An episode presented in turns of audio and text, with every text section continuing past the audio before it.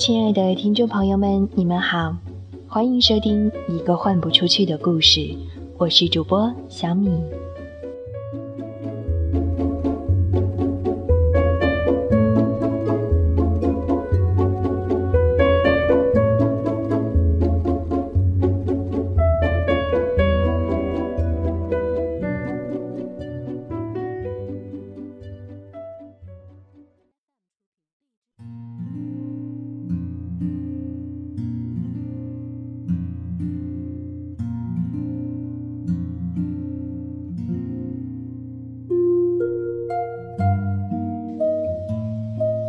天是世界阅读日。关于阅读的意义，我们曾经也在节目中探讨过很多次。在北京，今天也有各种各样的全民阅读活动展开。我考虑了一下，可能我今天不太会参加这样的活动，因为我始终坚持，阅读应该是一个人，并且是一件孤独的事情。阅读的时候，我们是在与眼前的这本书交流，而不是与身边的人。当阅读结束，我们从书中的世界走出，带着它给我们的感悟和启示。这个时候，我们才像是回到人类世界。阅读是一次短暂的抽离，有时候这种短暂也会变得很漫长。甚至要耗费一生的时间。以前我读书的时候，总是抽不开身，习惯把自己活成书中人物的样子，甚至是这些写作者的样子。我喜欢杜拉斯，我喜欢波伏娃，我喜欢萨冈，于是我就也想像他们一样，独立任性的活着。我热爱这些作家，仿佛他们就在我身边一样。我也热爱这些文字，因为可以让我从小就生活在世界的另外一端。今天想给大家分享的是我非常喜欢的翻译家袁小一老师关于阅读的一些理解，希望守候在电台旁的你能够喜欢。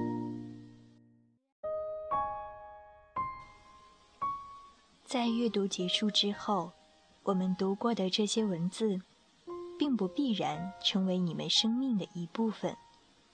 不过，即使能够成为生命的一部分，也没有什么不好。比较起爱情和梦想，总是文字里所包含的绝对意味更加可靠一点。但是，它们可以成为你记忆中闪过的。一点色彩，而人是靠记忆中的这点色彩活着的。为了这点色彩，我们才能够有所希望，才能在怎么也学不会弹奏的肖邦的圆舞曲中，不产生投身大海的愿望，因为那样的命运，已经有小说世界里的某个人代我们完成了。我们总没有理由去重复另一个世界里的命运。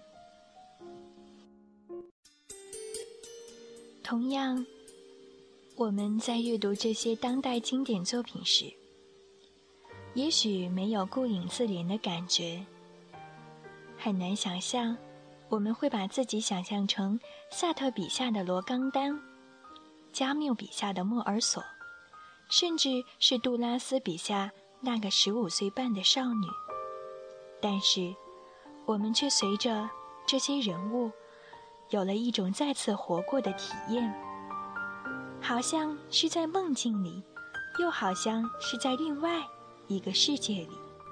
当我们坠入这样的梦境时，我们不会不感到心醉神迷。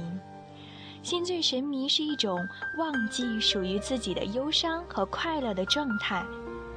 这样的作品向我们开启的是一个完全未知的世界，这个世界完全由你所不能预知的各种关系构成。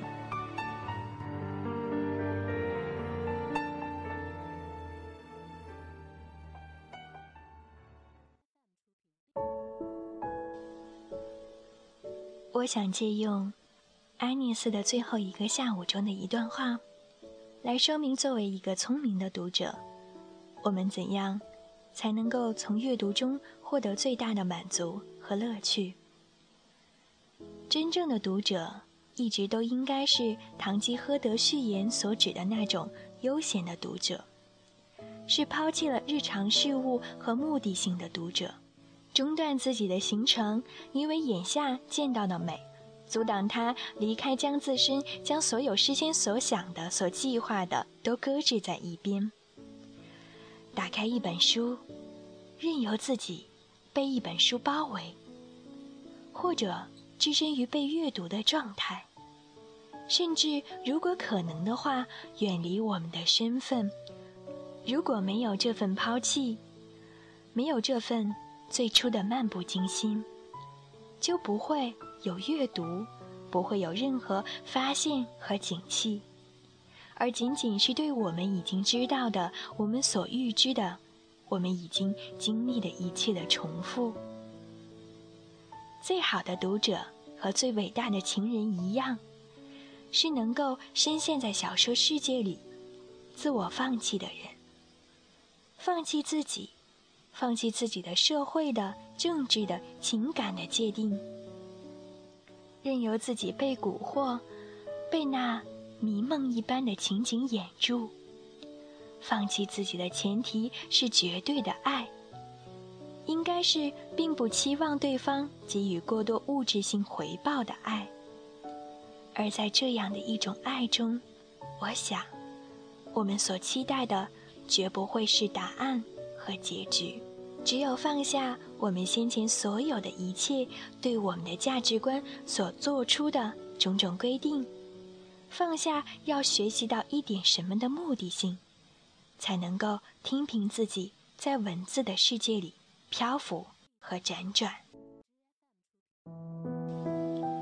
就好像在那部《我不曾这样爱过》的电影里所说的那样，灯光灭掉的时候，时间会停下它的脚步，规矩、准则将不再存在。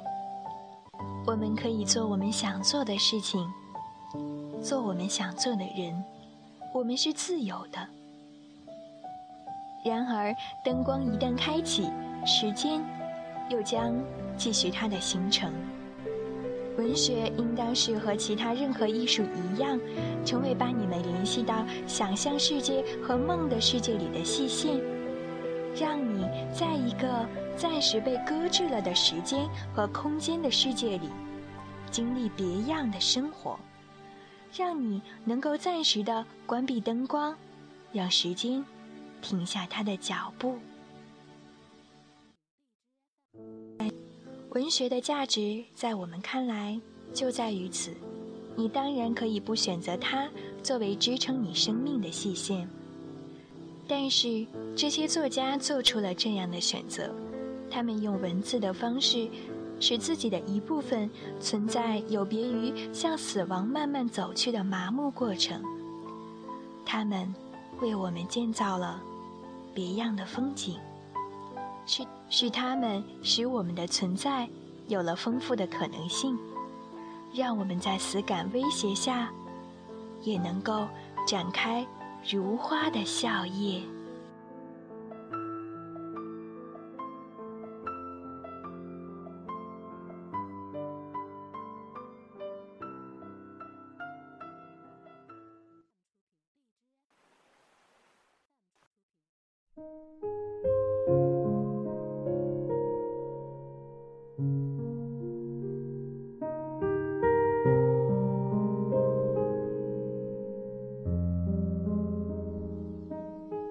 亲爱的听众朋友们，感谢收听一个换不出去的故事，我是主播小米。希望今天你能有个好心情。无论此刻听节目的你是在清晨还是夜晚，都拿起手边的书吧，去阅读，去体会，那里有个更加不同的世界呢。